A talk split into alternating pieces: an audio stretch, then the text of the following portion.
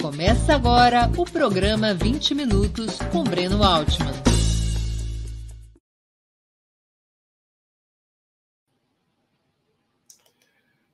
Bom dia a todos e todas. Estamos dando início a mais uma edição do programa 20 Minutos. Eu sou Haroldo Serávulo Cereza, diretor de redação de Ópera Mundi e conduzo desta vez o programa. Nosso entrevistado de hoje é Diego Pautasso, bacharel em Geografia. Pautasso é mestre e doutor em Ciência Política pela Universidade Federal do Rio Grande do Sul Colaborador frequente de Ópera Mundi, Pautasso é autor de China e Rússia no Pós-Guerra Fria, publicado pela Juruá, e coautor com Ana Prestes de Teoria das Relações Internacionais, publicado pela Contraponto. Mais recentemente lançou pela editora de cultura Imperialismo. Ainda faz sentido na era da globalização? Nosso entrevistado é também professor convidado da especialização em Relações Internacionais, Geopolítica e Defesa na URGS. Antes de começarmos nossa entrevista, eu queria fazer um pedido a quem assiste ou ouve esta conversa. Jornalismo é uma atividade profissional que demanda recursos e nossa principal fonte é justamente o apoio de espectadores e leitores de Ópera Mundi. Se você gosta do que a gente faz e acha importante continuarmos com nossas atividades, não deixe de colaborar conosco. Faça uma assinatura solidária no site www.operamundi.com.br apoio ou torne-se membro pagante de nosso canal no YouTube durante essa transmissão mesmo. Tem um botão aí escrito Seja Membro. Você pode também mandar super chats e super stickers durante nossas transmissões ao vivo ou optar pelo valeu, valeu demais se estiver assistindo nossos vídeos gravados. E finalmente, registre nosso Pix no seu aplicativo bancário e mande a qualquer momento uma contribuição para a chave apoie@operamundi.com.br. Ela fica o tempo todo aqui nesta transmissão e nossa razão social é a última instância editorial limitada. Além dessas formas de contribuição, a gente pede sempre que você dê like, clique no sininho, compartilhe, comente. Toda a interação ajuda nosso canal a crescer e isso é muito importante neste momento. A mais eficaz arma contra as fake news é o jornalismo de qualidade.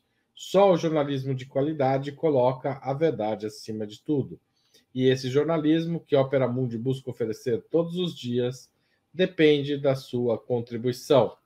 Bom dia, Diego. Muito obrigado por aceitar nosso convite. É uma honra ter você aqui em 20 minutos.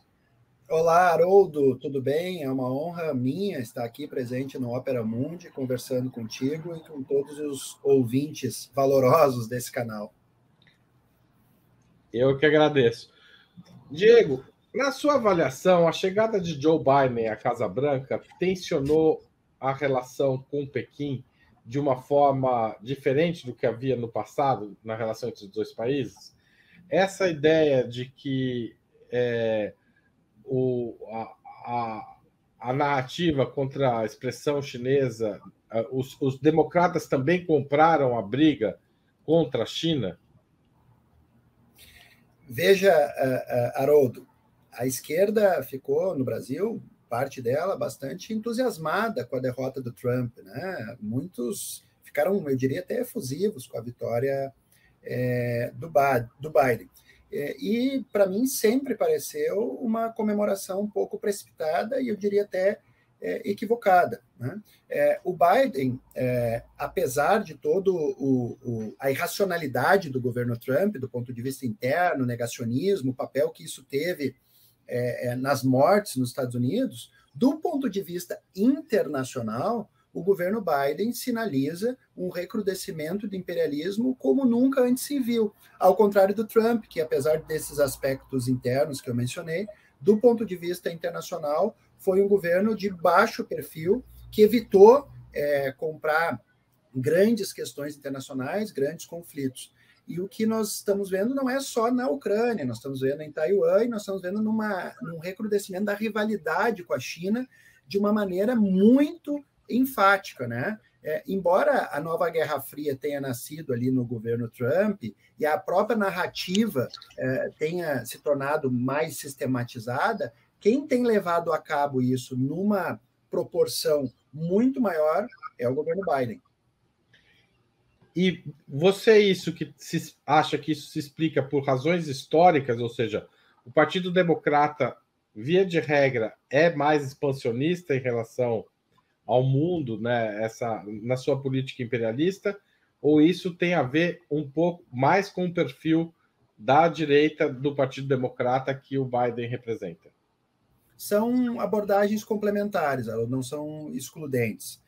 É, de uma maneira geral, é, os piores períodos recentes da política externa americana passam pelo Bush filho, né, o Bush Júnior, republicano, é, e passa pelo Biden, agora um democrata.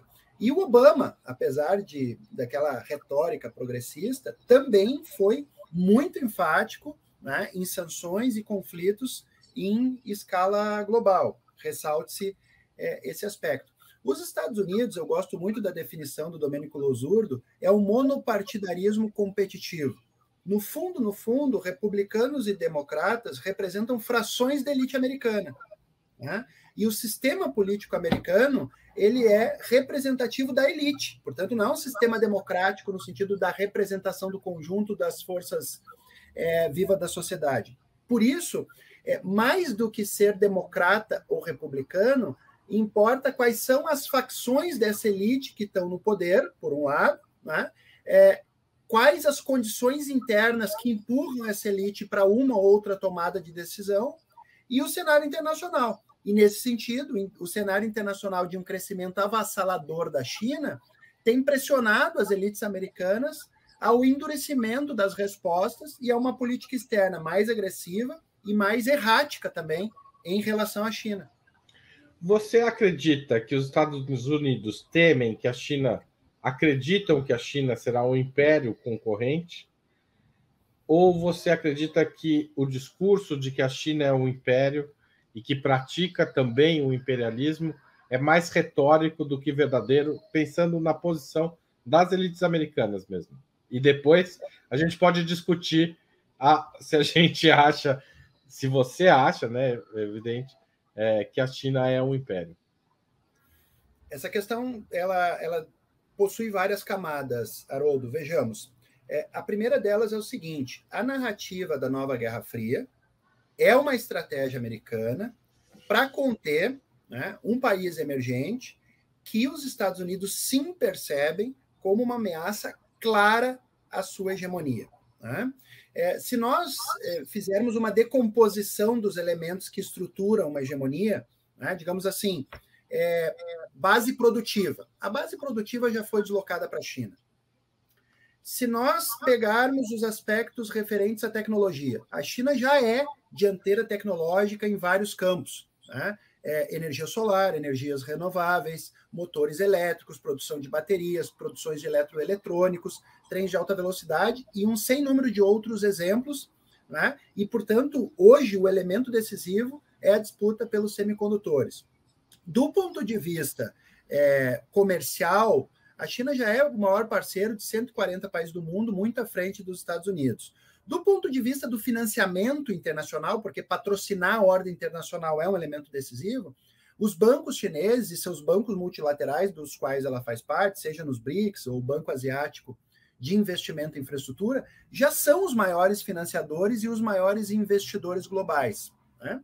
Então, os Estados Unidos ainda preservam elementos de uma hegemonia, o grande supremacia militar, né? Supremacia em alguns setores de tecnologia sensíveis, sobretudo é, semicondutores, mas em rápida uh, decomposição. Portanto, eles precisam responder a essa liderança crescente da China. E me parece que está claro na cabeça deles que uma confrontação direta é inviável. Então, eles precisam tentar interditar através da tecnologia, através da amputação territorial com Taiwan, tentando arrastar a China para um conflito regional, como fizeram uh, com a Rússia, no caso da, uh, da Ucrânia, e produzir uh, fraturas internas, né? conflitos internos, Hong Kong, revoluções coloridas e outros movimentos desse tipo. Então, a, a situação da elite americana diante desse novo quadro é muito complicado. Então, essa é a narrativa.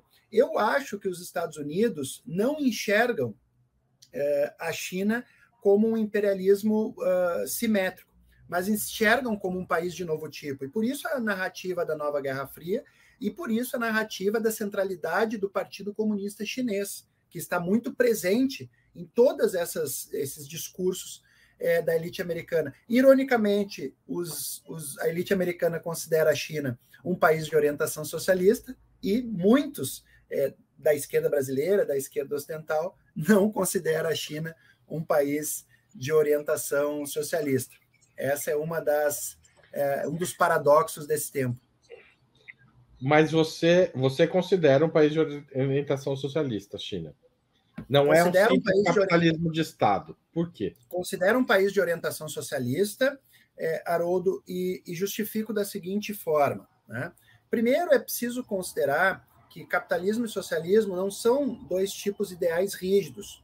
Né? Ou seja, o capitalismo envolve é, a Noruega, a Alemanha, mas envolve o Brasil, a Bolívia, Botsuana, Angola, é, Moçambique e Afeganistão. São, muitos, são muito diferentes entre si.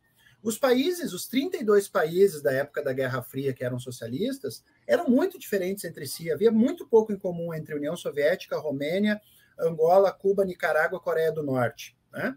Então, eu preciso lembrar que, primeiro, as formações socioeconômicas e os modelos, eles se expressam no espaço e no tempo de maneira muito desigual. Esse é o primeiro aspecto. O segundo aspecto diz respeito a, a uma longa transição que é o socialismo, e que vai mantendo graus variados de combinação entre o novo e o velho.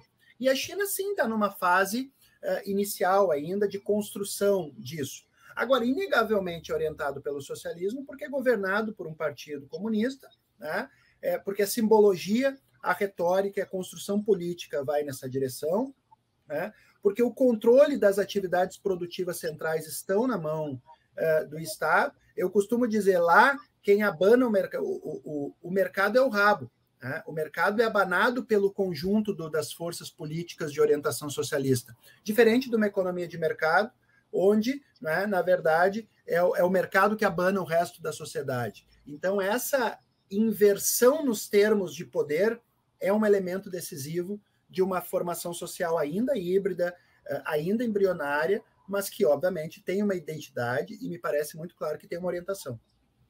Agora, por muito tempo se avaliou é, em alguns grupos de esquerda, verdade, na verdade, talvez no Brasil, na maioria dos grupos de esquerda, é, que a China é, passaria, é, te, teria caminhado em direção ao capitalismo é, durante os, as décadas, sobretudo no final dos anos 70 para cá. Né? apesar de ter vários momentos no sentido contrário, e talvez a gente esteja vivendo um desses nesse momento. Por que, que você acha que é, houve esse, esse caminhar em direção ao capitalismo ou isso foi mal entendido pelas, pelos teóricos é, do socialismo em várias partes do mundo, inclusive o Brasil?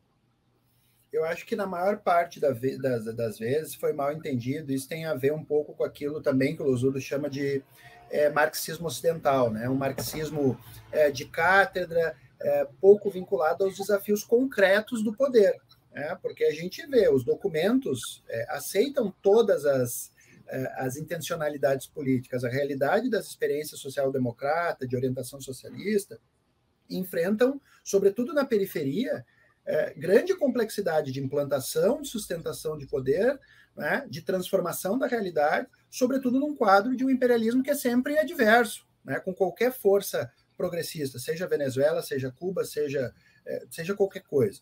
Bom, é, no caso da China, o que o Deng Xiaoping percebeu com uma clareza é, muito grande é que o país precisava é, desenvolver as forças produtivas. E esse é um elemento estruturante do marxismo. Né? O marxismo não é é, a socialização da pobreza, como ele disse, é a socialização do bem-estar.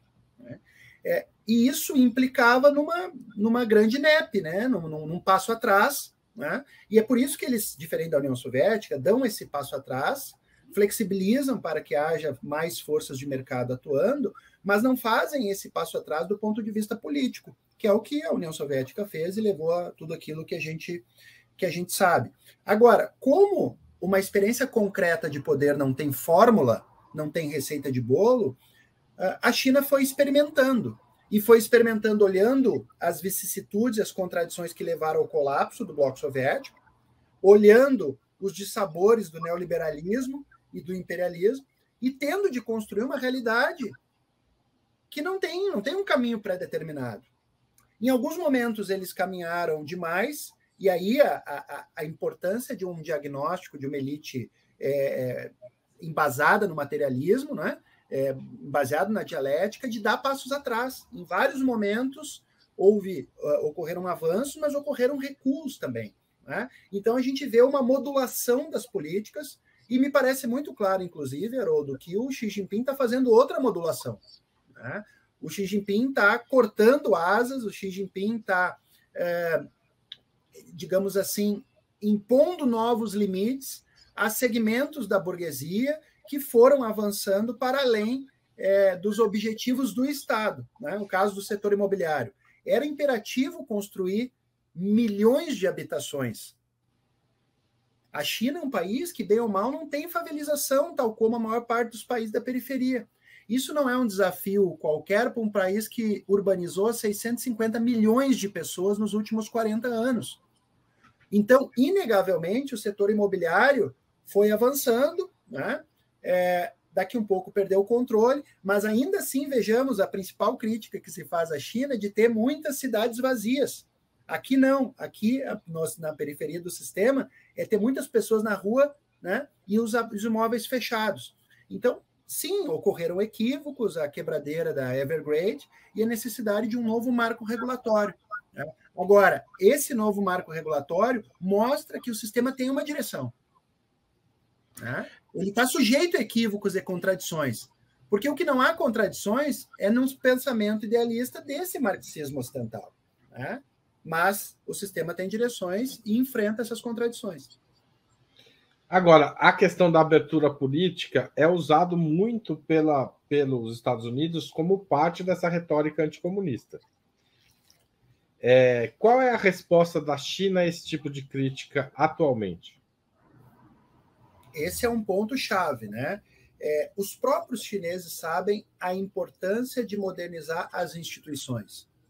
Os próprios chineses sabem que, obviamente, a, é, a, é, a hegemonia do Partido Comunista não está em questão, mas é, que é necessário aumentar a participação popular, aumentar a, a transparência, aumentar o que eles chamam de o, o governo segundo a lei, ou seja, de um Estado de direito socialista, e eles estão falando cada vez mais, inclusive, na construção de um estado de bem-estar socialista. Então, os elementos que compõem o mundo moderno, a democracia, a democratização do acesso da população da relação sociedade-estado. Agora, eles sabem também que é, precisam se distanciar das disfunções ocorridas em muitos países do socialismo real mas ao mesmo tempo não podem mimetizar, não querem mimetizar né, as disfunções da democracia, plutocrática, que nitidamente se torna cada vez mais disfuncional no Ocidente. Né, deslegitima, des, des, é, sem credibilidade, né, é, plutocrática, é, xenofóbica, incapaz de responder às desigualdades sociais e à estagnação econômica. Então, veja, a experiência concreta do poder necessita a construção de saídas, né, em meio a cenários muito complexos, sem que haja resposta. Então, a China tem. Muitas pessoas que olham de fora a China pensam que é um regime monocrático, no qual o Xi Jinping toma uma decisão e aí, por efeito cascata, isso vai lá no funcionário de ponta e ele é cumprido tal qual é decidido no topo. Não funciona assim. Tem mecanismos é, de check and balance, de controle, tu tem mecanismos decisórios diversificados, tu tem processo de descentralização subnacional extremamente sofisticado, tu tem mecanismos de participação na base muito elaborados, tu tem mecanismos de recrutamento das elites, né, sobre forte o escrutínio e experimentação política, né? e você tem mecanismos de consulta com a sociedade multinível antes de uma tomada de decisão. E isso é completamente desconhecido aqui no Ocidente, Haroldo. Agora, se a gente comparar a China com outros países socialistas que também sobreviveram, a gente acabou desviando um pouco da conversa, mas tá, tá boa a conversa. Também sobreviveram ao colapso soviético, como é, especialmente Cuba e Vietnã, é, a China tem menos mecanismos desse tipo, menos participação popular que esses países, ou não? Qual é a sua avaliação? Olha, é, a, a claro que as proporções são muito diferentes, né? O Vietnã é um país de aproximadamente 100 milhões de habitantes, Cuba é um país bastante mais pequeno, e a China é um país de bilhões, é quase 2 bilhões de habitantes, né? É. É, a gente está em proporções diferentes. Mas eu queria, é, na análise da, da política do dia a dia, esses países têm mais participação popular ou não? É, obviamente, não sou especialista em todos eles, Haroldo, mas o teu questionamento é muito relevante e tem a ver com o que a gente estava falando antes, no sentido de que as experiências, apesar de estar sob o mesmo, a mesma designação de país socialista, são completamente diferentes entre si. É, Cuba, por exemplo, de fato é um país cuja a participação é, é muito ampla. A gente viu agora o debate sobre a Constituição no nível do, dos bairros, até a promulgação da Constituição em nível, em nível nacional. Né? É, então a gente tem que considerar os, os elementos internos e também elementos é, internacionais aos quais o país está submetido. Por exemplo, o caso da Coreia, que até você não mencionou, mas cabe trazer, né? É, claro. O caso da Coreia do Norte, né? Eu dei uma é, simplificada na pergunta, mas já que você quis. É, o caso da Coreia, só para que a gente possa modular, é, e eu costumo sempre chamar atenção que ultrapassa o, os desejos da elite, mas deve-se levar em conta, qualquer materialista histórico, as circunstâncias. O caso da Coreia é um país com nível de sancionamento e de estado de guerra sem precedentes na história mundial, sublinhado, grifado em negrito, uh, e isso, obviamente, condiciona o distensionamento das instituições e a sua é, e a sua operacionalidade. Bom, é, no caso da China, eu acho que, de uma maneira geral, há mais desconhecimento sobre os mecanismos de participação propriamente dito do que a maneira que ele é operado. Os detalhes de, né, do funcionamento do Vietnã eu conheço bem menos, né? Mas no caso da China, em particular, eu queria destacar a participação no nível da aldeia, ou seja, a eleição é indireta, né? Tivemos agora há pouco o Congresso o, o, o Congresso, com 2.300 uh, eleitos da elite. Essa é uma eleição indireta, né, que muitos criticam, mas é igual à, à eleição americana. Né? Mas no nível da aldeia, a participação é muito grande. A minha companheira, Isis Paris Maia, está fazendo um trabalho sobre a erradicação da pobreza, e tu tem militantes destacados no nível da aldeia para acompanhar o processo de erradicação da pobreza, e tu tem discussões, assembleias, né, é, e questionamentos por parte da população local para ver se os indicadores foram ou não é, alcançados. Então, isso mostra uma, uma vivacidade da participação em nível subnacional, sobretudo é, de aldeia, que de fato é muito forte e desconhecido. Inclusive, é um objetivo é, meu e dela é, lançar um pouco mais de luz sobre os aspectos institucionais e políticos do funcionamento da China. Tenho certeza que essa é uma questão que fica obscurecida no Brasil, seja por falha da imprensa, que não tem interesse nenhum de acompanhar esse processo, seja pela propaganda intensa anti-chinesa sobre a qual, a qual vivemos. Mas é, eu queria retomar a questão dos Estados Unidos e, e China. E no, durante o ano de 2022, que estamos encerrando, um dos episódios de maior tensão foi a visita da Nancy Pelosi, líder democrata, é, por anos, né, é, liderou o Partido Democrata, é, a Taiwan. Essa visita incomodou bastante é, a China. A China tomou posições públicas a respeito. O Biden tirou um pouco o corpo fora, publicamente, mas ela te parece coerente com a política geral do governo Biden.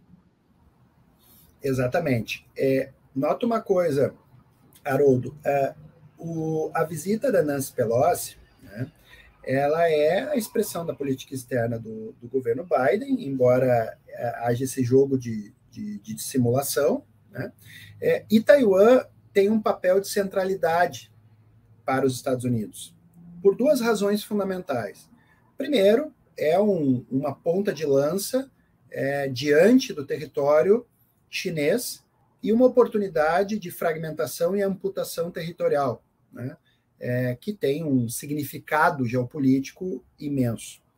Segundo, e mais importante, e esse é exatamente o tema da série de fios que eu tenho tratado essa semana no Twitter, é a questão sensível dos semicondutores.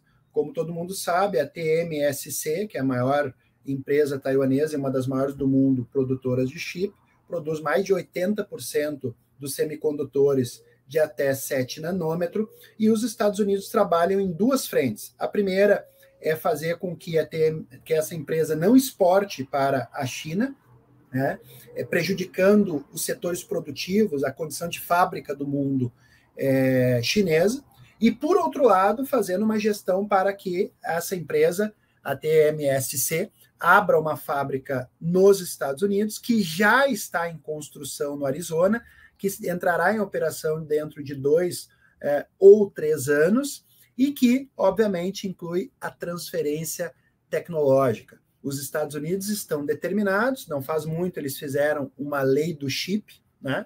uma lei voltada a quebrar as pernas do desenvolvimento científico tecnológico chinês.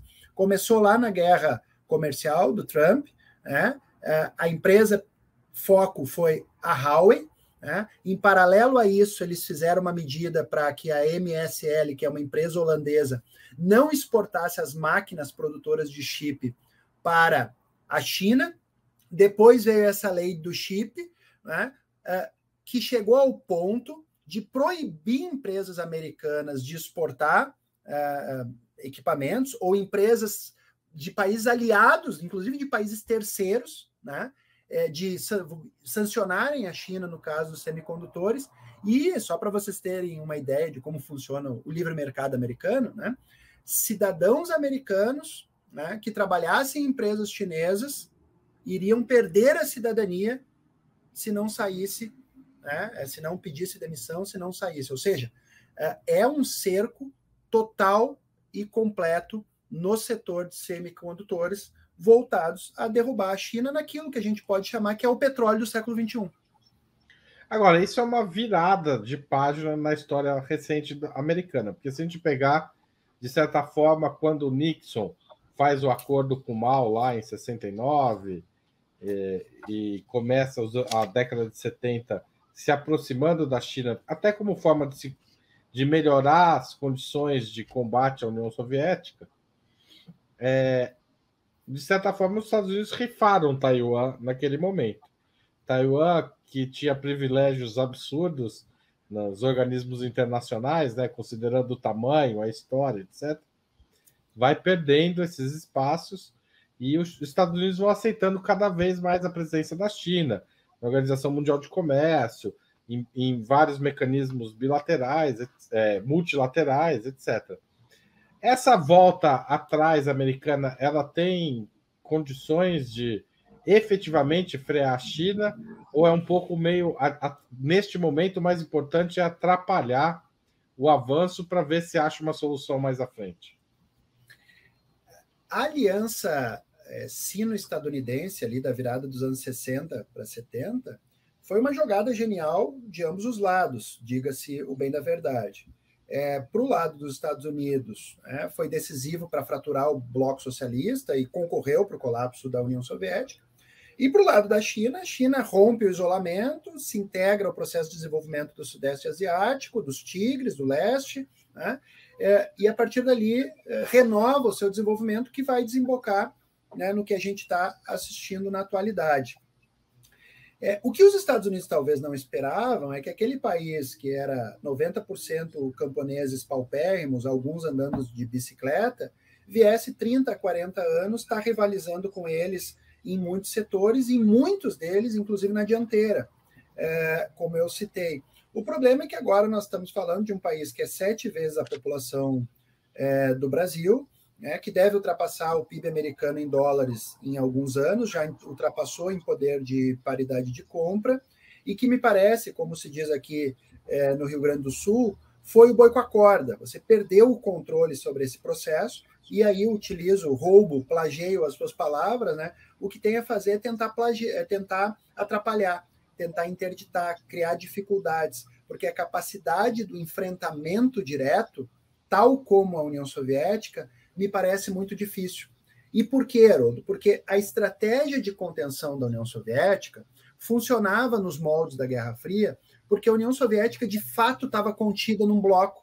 Né? O bloco de países socialistas, a interação se dava nos marcos dos países socialistas. A China não é a União Soviética. Embora ela tenha um partido comunista, ela concorre tecnologicamente com os Estados Unidos, coisa que a União Soviética não tinha condição, exceto em alguns setores específicos, militar, aeroespacial. A China tem condição de patrocinar e financiar o sistema internacional, coisa que a União Soviética não tinha. A China estabelece relações com o mundo, coisa que a União Soviética não conseguia fazer porque estava circunscrita ao seu espaço de afinidade ideológica. O problema é que os Estados Unidos aplicam o mesmo remédio para uma doença que é diferente. Então você acha que nesse sentido não vai estar tá usando uma espécie de cloroquina para combater a Covid, é isso? Excelente analogia. E eu digo mais, que é o tema aí que eu estou tratando é, no Twitter, Haroldo. Eu digo mais, eu, eu tenho dito que isso vai precipitar e acelerar a autossuficiência chinesa, por exemplo, no setor de semicondutores porque a China sabe que vai ficar constrangida, sabe que os semicondutores paralisa a indústria no seu conjunto, né? E ela tem feito planos para a construção de inúmeras fábricas, ela tem investido em ciência e tecnologia como nunca, ela tem buscado capturar inteligência de taiwaneses, sul-coreanos, japoneses, né, é, para o território uh, nacional, e não há como você tirar do mercado um país que compra um terço, metade dos chips do mundo. A China tem um poder de oligopsônio, né? É, e os Estados Unidos correm o risco de colocarem Taiwan, Coreia do Sul e Japão é, é, é contra a China, de um desses furarem para monopolizar esse mercado. Que hoje eles dividem, a Coreia do Sul divide com Taiwan, divide com o Japão, divide com os Estados Unidos. Os Estados Unidos estão jogando uma cartada muito pesada. Né? Taiwan, a, a, Coreia do Sul, a Samsung não quer aceitar esse tipo de embargo, porque é o principal mercado deles. Então, é, é, Washington precisa ter um pouco de precaução para, como se diz, o tiro não sair pela culatra. Agora, Diego, um dos episódios mais fortes do ano de, que tamo, a gente está encerrando é a questão da Ucrânia. Né? A guerra da Ucrânia é, recolocou a discussão sobre as potências militares, o uso militar para criar fraturas políticas, ideológicas, etc., num novo patamar. Né? Os Estados Unidos consegue, por meio da guerra da Ucrânia, trazer quase a integralidade dos países da Europa para o conflito com a Rússia. Em que medida a guerra da Ucrânia faz parte da Guerra Fria com a China? faz parte integralmente. É, e veja, Haroldo, eu escrevi um artigo, deve fazer lá, uns quatro anos mais ou menos, é, que é a nova Rota da Seda e os desafios securitários, a contenção do eixo sino-russo. Algo assim o título vocês acham aí na internet. O que, que eu mostro é, naquele artigo em síntese? O sistema internacional está em transição, né? o principal desafio sistêmico é o eixo sino-russo, e os Estados Unidos estabelecem uma política de contenção em torno desse eixo sino-russo. Começa lá em Taiwan, passa pelo Mar do Sul da China, é, agressões a, a, intervenções no Afeganistão, presença militar em, em, em outros países, é, intervenção na Síria, é, no Iraque, o cerco ao Irã, vai dando a volta no Cáucaso, né? E chega lá na Ucrânia, faz todo o contorno. Essa é uma estratégia de contenção. Portanto, Ucrânia, Taiwan fazem parte de uma lógica de contenção do eixo sino-russo. Qual o problema dessa estratégia? Ela tem alguns êxitos, só que ela tem muitos riscos. O primeiro êxito você destacou, é, ou seja, os Estados Unidos conseguiram coesionar a Europa Ocidental, conseguiram potencializar o sentimento anti-russo, conseguiram prejudicar essas rotas da seda que chegavam é, na Europa, né? conseguiram interromper o Nord Stream, a operacionalização do Nord Stream 2, e conseguiram, diferente do que a Europa imagina, prejudicar a Alemanha pela falta, ou pela dificuldade, ou pelo encarecimento do suprimento energético. Tudo isso foram, é, foram os êxitos dos Estados Unidos. O que, que a gente pode ver até agora né, como possíveis riscos e contradições desse processo? Primeiro, o resto do mundo, a maior parte da América Latina, da África e da Ásia, não comprou a agenda de Washington e da OTAN. Esse é o primeiro ponto. Segundo, os Estados Unidos e a OTAN podem enviar armas, mas efetivamente não têm condição operacional e militar de adentrar nesse esforço de guerra. Terceiro, a Rússia, com um custo maior ou menor, nem a popularidade do Putin caiu, nem a economia desintegrou, e muito menos objetivos militares estão deixando de ser alcançados. Já tinha sido a Crimeia recuperado e agora foram mais quatro províncias e, quiçá, pode ter outros. Mas mais importante que isso, há desdobramentos de médio e longo prazo sendo precipitados por conta do conflito. Entre eles, a construção de novos arranjos monetários para ultrapassar essa, ou pelo menos para criar uma alternativa, a hegemonia uh, do dólar, que tem sido justamente um dos pilares da, é, digamos assim, uh, liderança dos Estados Unidos ou do imperialismo americano nos dias de hoje, para usar Exatamente. os termos do seu livro, né? Que está aqui. Quem ainda não viu o livro do Diego, essa aqui é a capa. É, Diego, é, eu vou fazer uma interrupção e lembrar as pessoas que nós precisamos do apoio de quem está assistindo para manter e incrementar o nosso jornalismo. Nós vivemos aí anos bastante difíceis, a gente suportou uma série de pressões, inclusive econômicas, né? Porque os, o, o, vocês devem imaginar que não é fácil conseguir anunciantes para um site de esquerda, tanto públicos quanto privados, especialmente nos anos que a gente viveu. E a gente conseguiu manter esse jornalismo graças ao apoio de pessoas que fizeram assinatura solidária. Está aí o endereço www.operamundi.com.br barra apoio. Tornaram-se membro, membros pagantes do, de Opera Mundi no YouTube fizeram super chat, super stickers, mandaram pix para gente. A gente precisa, valeu demais. É, toda pequena contribuição faz diferença para manter o nosso jornalismo. Diego, a gente está chegando ao fim do governo Bolsonaro, né? E a gente sabe o que representou o governo Bolsonaro em termos de relações internacionais, um afastamento, entre outras coisas, da, com relação à China né? É, e, e ao grande bloco que vinha sendo construído durante os governos petistas do BRICS, né? Brasil, Rússia, Índia, China e a, África do Sul. O BRICS volta a ter força com a, novo governo Lula. Como os Estados Unidos lidarão com isso, considerando todos os ataques à Rússia e à China que a gente já tratou aqui? primeiro destacar, né, Haroldo, que sob o governo Bolsonaro, mas sobretudo durante o período do eh, Ernesto Araújo, o Itamaraty escreveu as suas páginas mais vergonhosas, sem sombra de dúvida. Né? É, as, os conflitos produzidos com diversos países vizinhos, com Venezuela, Argentina, é, mas também com o principal parceiro comercial, com a China, análoga àquela que a gente assistiu é, internamente. É, inclusive, depois com a saída do Ernesto Araújo, diminuiu o nível é, de, de loucura, né, de irresponsabilidade na condução da política externa brasileira. É, não resta dúvida que, primeiro, o Lula tem uma capacidade de transitar na arena internacional, que talvez seja uma das suas facetas mais brilhantes, entre outros. Né?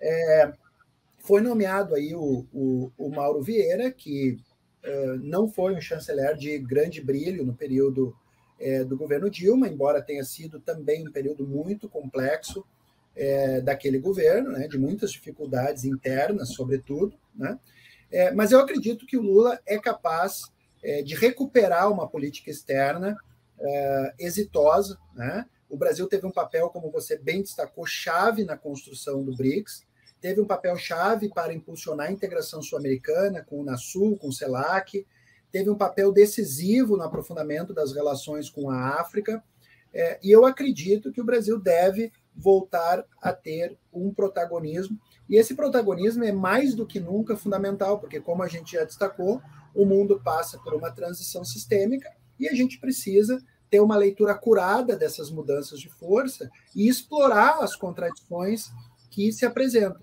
É, infelizmente, eu ainda acho é, que o debate sobre o lugar da China na nossa política externa ainda não possui uma clareza estratégica necessária. Eu escrevi um artigo de conjuntura pequeno, no outras palavras, sobre o assunto, definindo que poderiam ser algumas linhas de ação, mas eu ainda acho que não está uh, suficientemente maduro. A China não pode ser vista apenas como um parceiro comercial, que nos proporciona um superávit importante, mas no qual o Brasil pode apenas exportar soja, minério de ferro e petróleo. É preciso ter uma estratégia, é preciso ter um grupo é, que formule em torno dos objetivos de médio e longo prazo com o nosso principal parceiro comercial.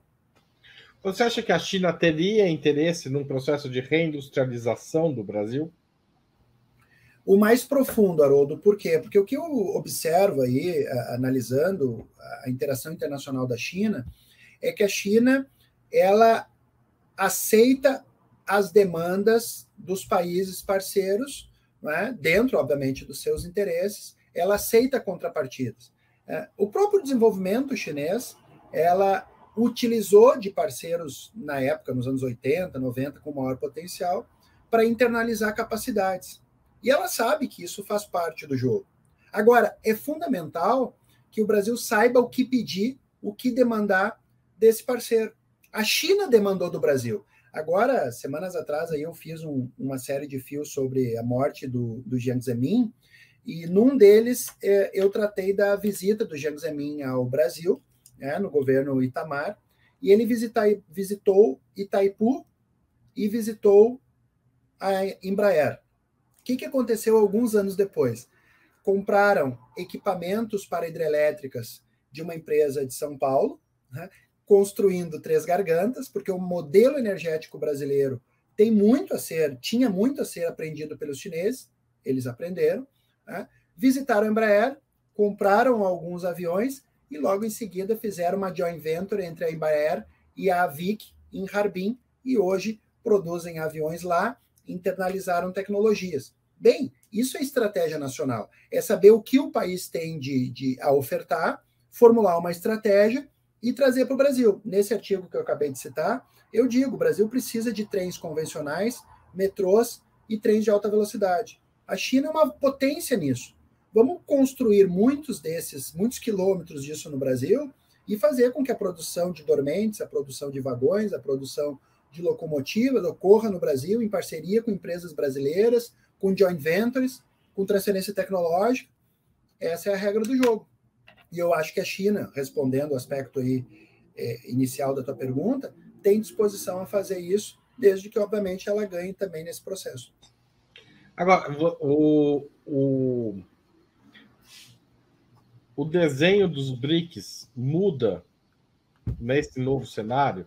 Ou seja, é possível a gente pensar na inclusão de Argentina, por exemplo, nesse conjunto, como a Argentina quer entrar. É, e isso coloca que desafio para o Brasil a, a ampliação dos BRICS, se é que ela vai ocorrer? Me parece que o BRICS, mais, com a Argentina, eventualmente Irã, outros países aí que, que se candidataram, né, é, não representam um esvaziamento do poder do Brasil né? pelo menos nesse primeiro momento analiso dessa forma, é, e creio, ao contrário, que pode potencializar o poder dos, do, do, bloco no seu conjunto, né?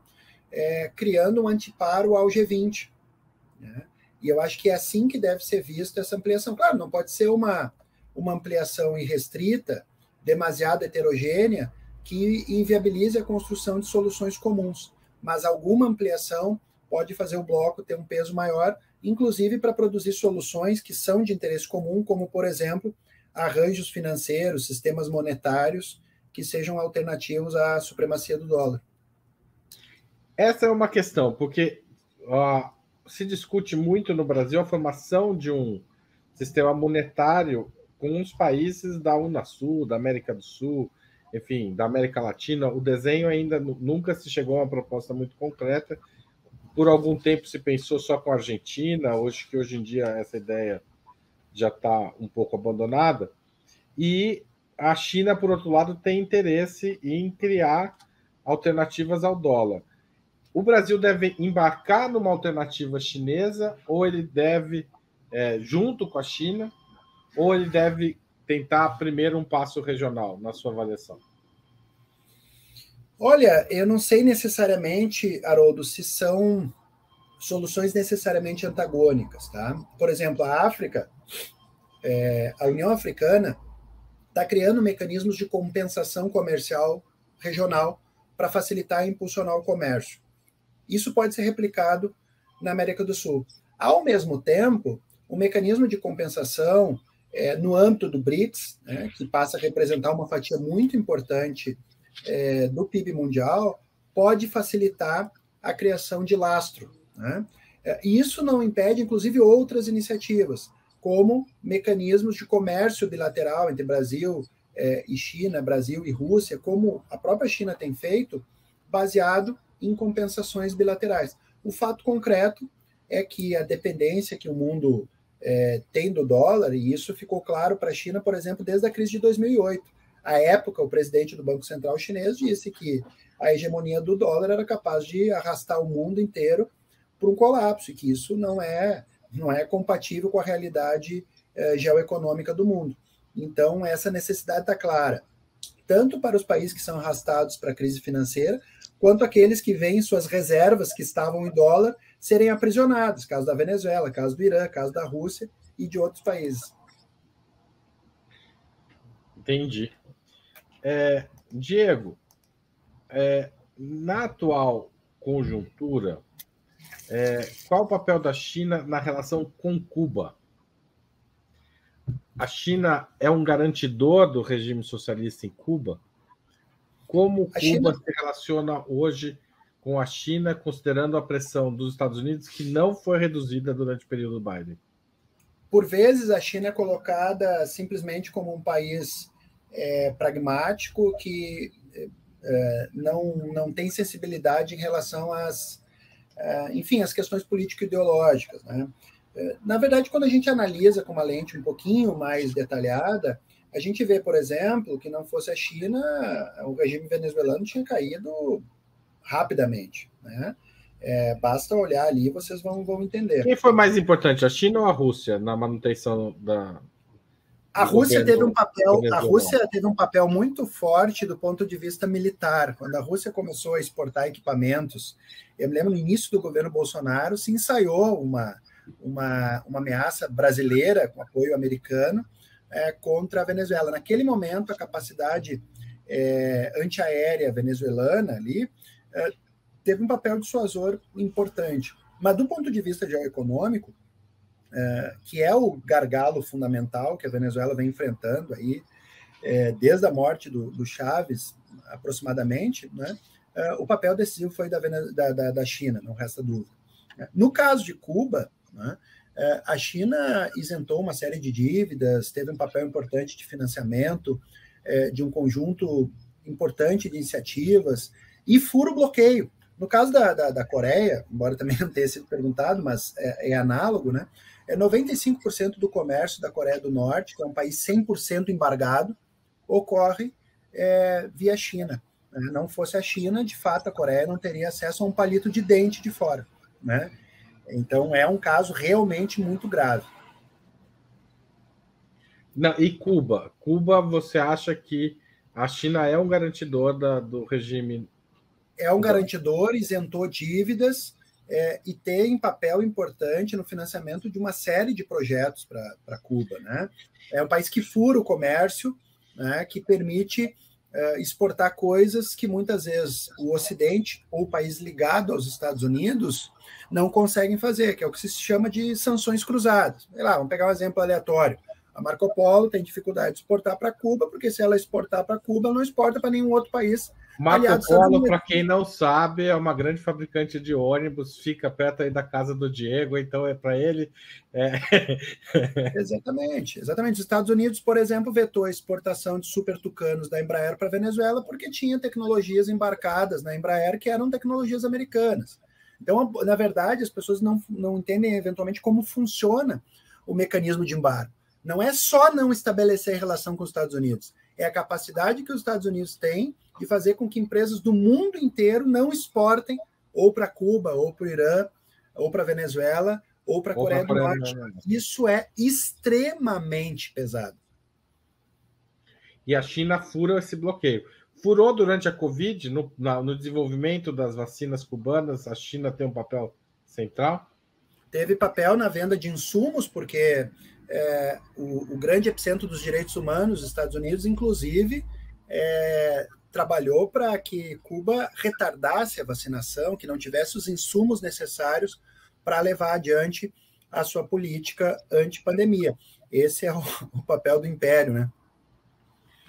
Voltando um pouco pro, por falar em império, o seu livro começa com uma pergunta bastante é, bastante interessante imperialismo ainda faz sentido na era da globalização? Imperialismo e globalização são conceitos conflitantes?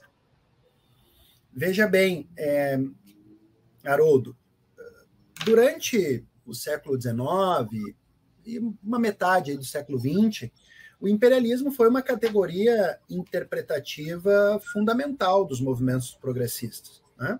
A partir dos anos 80, 90, com o fim da Guerra Fria, se construiu a análise ou a, a, hegemonia retórica, conceitual, de que havia uma globalização, essa globalização levaria à dissolução ou à diluição dos estados, à diluição das ideologias, à diluição das fronteiras, né? É, e, portanto, não faria muito sentido. As multinacionais eram empresas globais, né? É, e a partir dessa narrativa se perdeu, essa é a minha leitura, né? A capacidade de entender elementos decisivos do sistema internacional. Tá? Por exemplo, empresas multinacionais, na prática, inexistem. O que existe é uma empresa nacional de atuação global. Ela é empresa americana e a gente vê a defesa sistematicamente de cada país das suas corporações.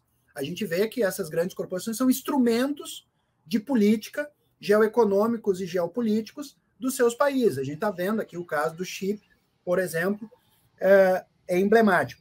Então, eu acho que é, o colapso do socialismo real e a supremacia do neoliberalismo fez com que o conceito do imperialismo fosse enterrado, inclusive, pelos setores progressistas. Né?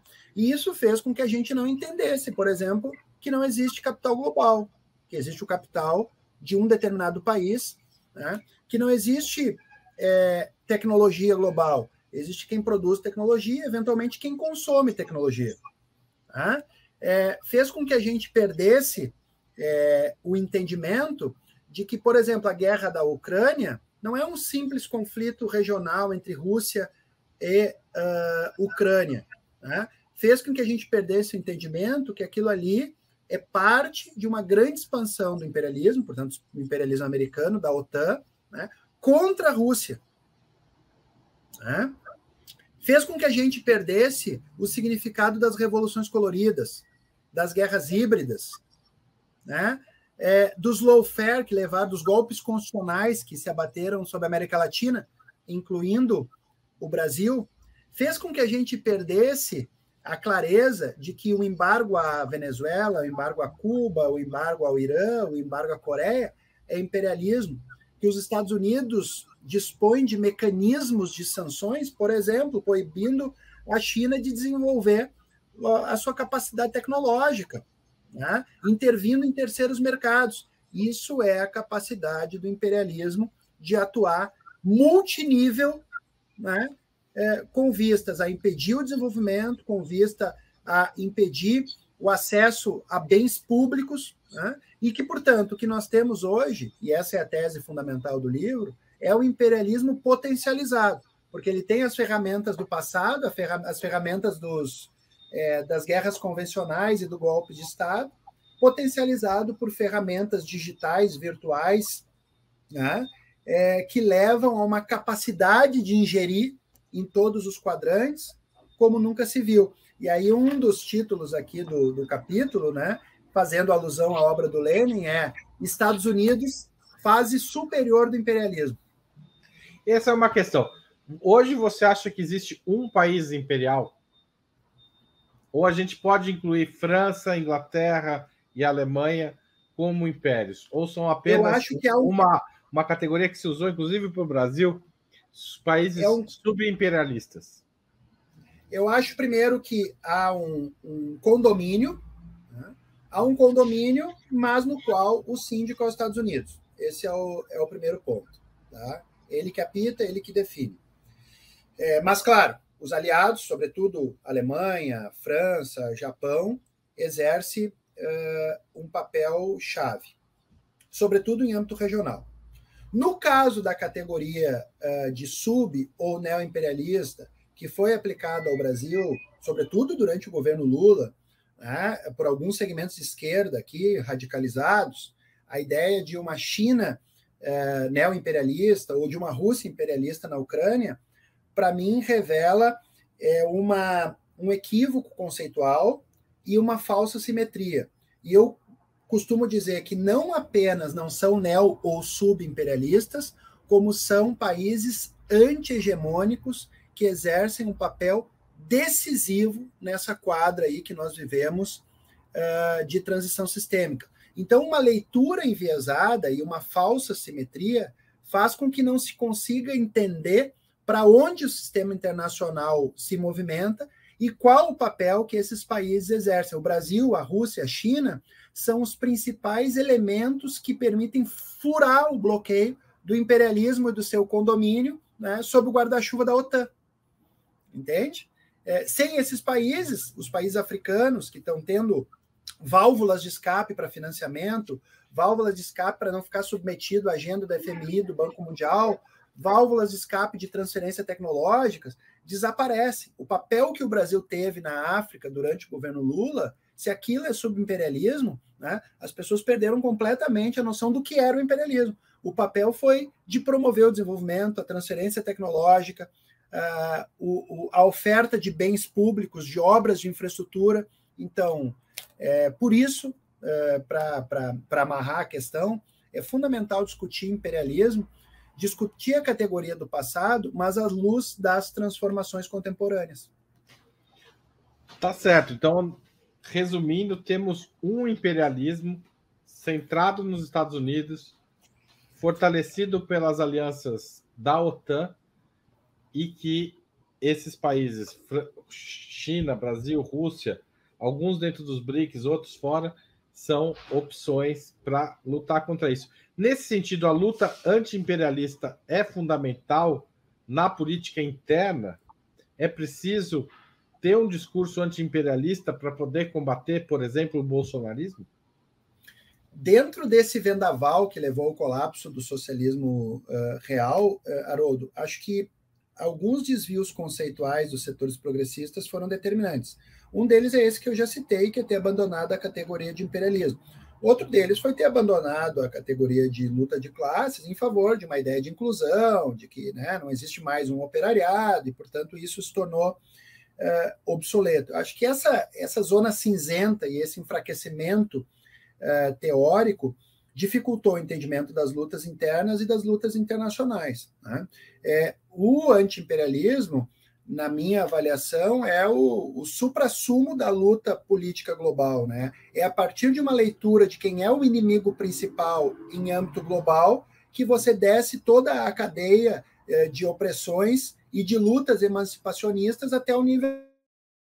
Você forja uma luta local que é fundamental, mas desconexa né, do que é o inimigo principal, aí vira uma pleia de, né, de, de, de pequenas ações descon, descon, descon, é, desarticuladas, né, é, e, portanto, que perde a contundência no final, né? Que vai é o fogo de palha, né? Ele começa, mas ele vai perdendo a razão de ser, o projeto finalístico, onde é que se quer chegar. Isso não significa subestimar as lutas locais, as lutas temáticas, as lutas por identidade.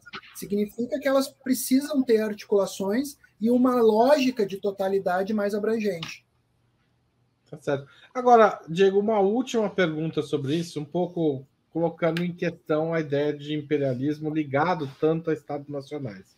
Quando a gente põe, pega, por exemplo, Elon Musk é, cedendo satélites para a Ucrânia de maneira praticamente individual, né? ou pelo menos no discurso de maneira individual, para combater a Rússia. Algo, inclusive, que circulou aqui no Brasil com inicialmente, depois as pessoas viram que era o Elon Musk, mas naquele momento as pessoas acharam sensacional, muita gente achou isso sensacional. Pessoas, é, é, quando a gente percebe figuras como Jeff Bezos da Amazon controlando negócios no mundo inteiro, a partir de, teoricamente, o capital está localizado em Luxemburgo, né? Enfim, como é que essa, essas figuras, é, essas grandes figuras do capitalismo internacional, é, elas assumem papéis que antes eram reservados a estados nacionais, né? Fornecer é, transmissão, é, informações via satélite era um papel do Estado Nacional americano, por exemplo, para ajudar a Ucrânia. Passou a ser um papel de, um grande, de uma grande empresa mundial. Isso não abala um pouco essa ideia de que o imperialismo está ligado a nações, a, a uma nação específica, como os Estados Unidos? Por mais que esses atores privados gozem de fato é, de um poder desproporcional, né, o caso do Elon Musk, é, eu não tenho a menor dúvida que se essa política do Elon Musk fosse contrária, inversa para a Rússia ou para a China, rapidamente o governo americano teria encontrado uh, um antídoto. Né? Todas essas grandes corporações, Intel, Google, etc., estão submetidas, por exemplo, a essa nova lei do chip que proíbe de exportar é, para a China. Ou pro, pro, por quê?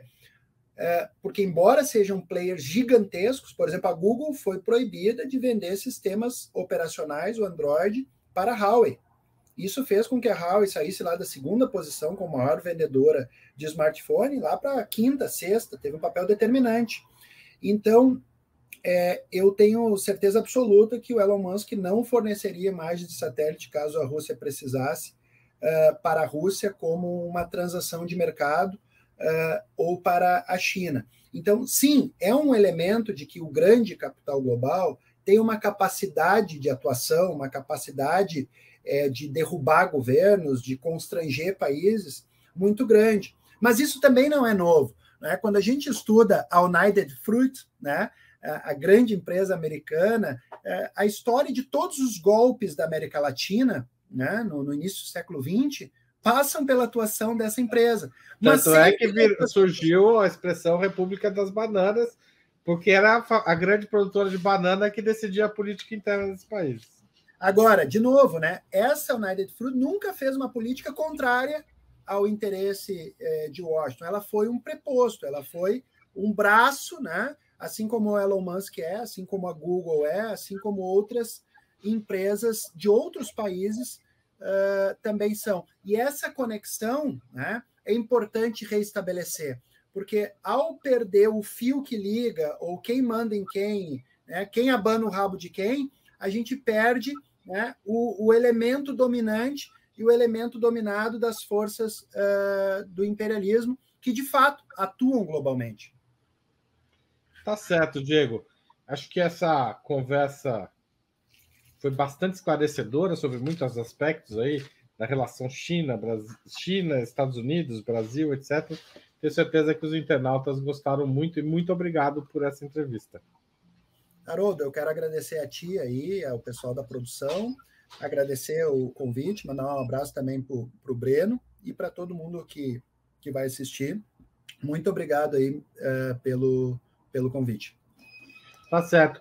E esse chimarrão aí, tá quente ainda depois de uma hora? Olha, é, já tá como se costuma dizer lavado, né? Que aí tu já tem, já foi perdendo o gosto, tem a última, penúltima cuia, a saideira. Vamos lá.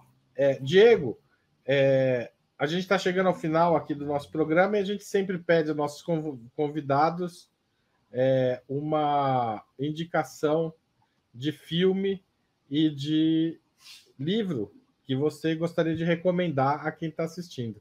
Quais são as suas sugestões? A minha indicação de filme, Haroldo, é Trumbo, de 2015 um filme que trata de um diretor, escritor de roteiros de Hollywood, que foi completamente prescrito no período do macartismo.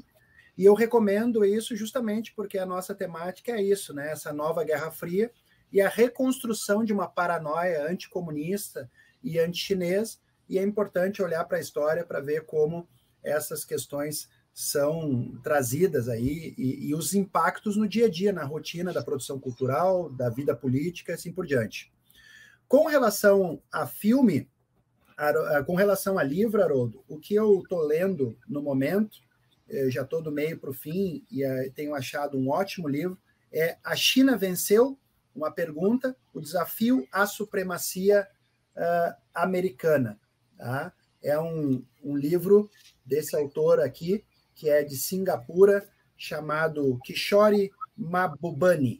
Tá? É um livro muito bom e que também ajuda a iluminar a reflexão sobre parte, pelo menos, do nosso bate-papo de hoje. Tá certo. Muito obrigado pelas sugestões e muito obrigado a você que assistiu, compartilhou, apoiou a Opera Mundi. Apoiou a Opera Mundi. Está rolando aqui uma reforma aqui do lado. Apoiou a Opera Mundi é, da forma que foi possível, compartilhando, dando like, comentando ou contribuindo no nosso canal nas diferentes formas já citadas, como o Pix, que está aqui em cima. Valeu, Diego. Obrigado por essa hora de entrevista. Foi um prazer receber você aqui. Abraço a todos. Saudações. Valeu. Tchau, tchau. Para assistir novamente esse programa e a outras edições dos programas 20 Minutos, se inscreva no canal do Opera Mundi no YouTube. Curta e compartilhe nossos vídeos. Deixe seus comentários. O jornalismo de Ópera Mundi é mantido com o seu apoio. Faça uma assinatura solidária em www.operamundi.com.br.